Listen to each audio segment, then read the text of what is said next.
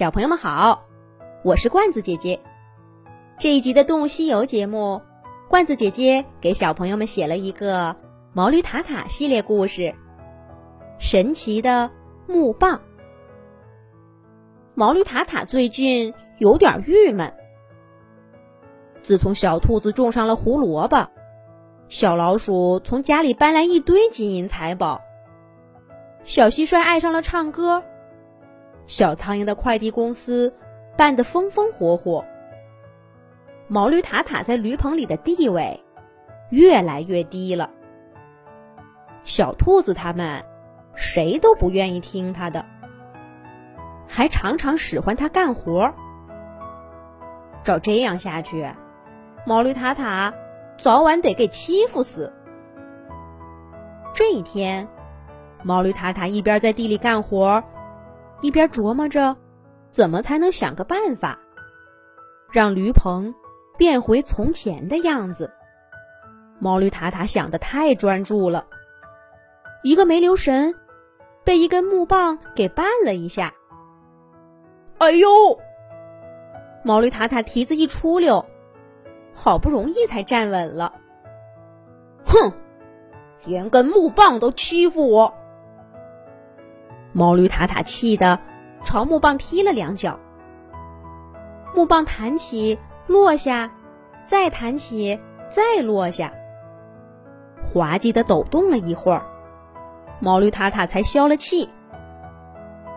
可他刚往前走了两步，却听到一阵说话声：“尊敬的毛驴大人，有什么需要我为您做的吗？”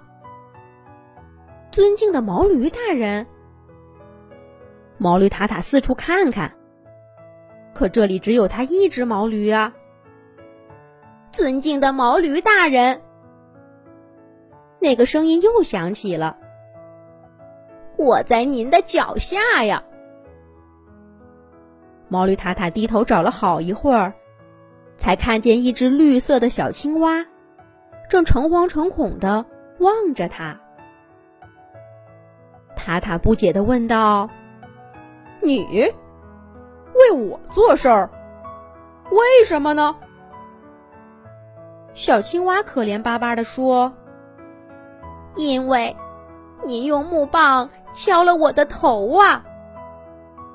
这是一根神奇的木棒，您拿着它，不管敲一下谁的头，那个被敲的人就要听您的。”直到木棒敲了下一个人为止。所以现在，您可以吩咐我做任何事。世界上还有这么神奇的事儿？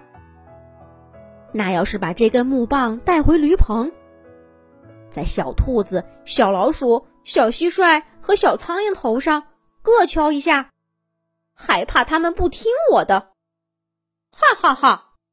毛驴塔塔快乐疯了，像找到宝贝一样，捧着木棒回驴棚去了。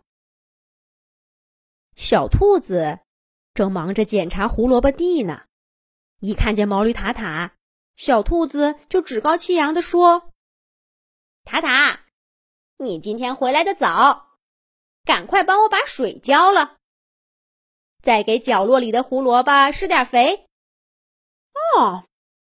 我要去睡一会儿了。小兔子说完，就要回兔子窝去。毛驴塔塔不动声色的拿出木棒，在小兔子脑袋上轻轻的敲了一下。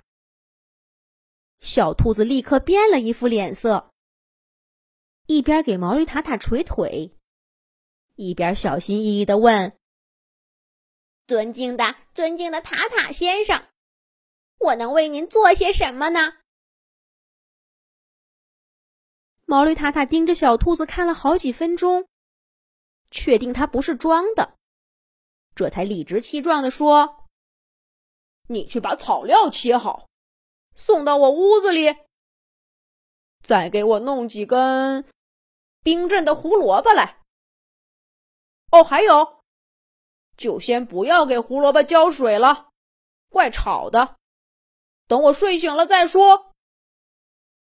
小兔子恭恭敬敬的回答说：“是，一切如您所愿。”不一会儿，小兔子就气喘吁吁的拖着草料和冰镇胡萝卜来了，而且脚步轻轻的，生怕打扰了塔塔。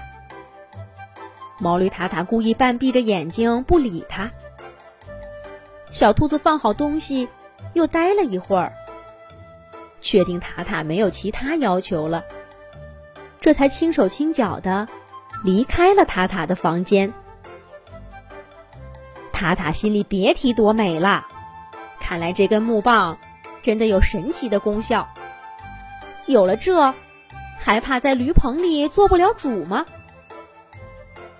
毛驴塔塔享用完美食，又去敲了小老鼠的头，让他给自己定制了一顶金帽子，还看了所有金银财宝的账册。然后，他又敲了小蟋蟀的头，听他循环唱了几遍《塔塔最美》这首歌。最后，毛驴塔塔又敲了小苍蝇的头。让小苍蝇帮他准备一份贵重的礼物，用特快专递送给毛驴卡卡。做完这些，毛驴塔塔抱着木棒，美滋滋的躺在床上，很快就进入了梦乡。好久没过过这样的日子了，在梦里，塔塔还盘算着第二天让小兔子他们做些什么。可是睡着睡着，毛驴塔塔忽然觉得头上“梆”的被敲了一下，他一下子醒过来，发现木棒不见了，而小兔子正笑呵呵的站在他面前。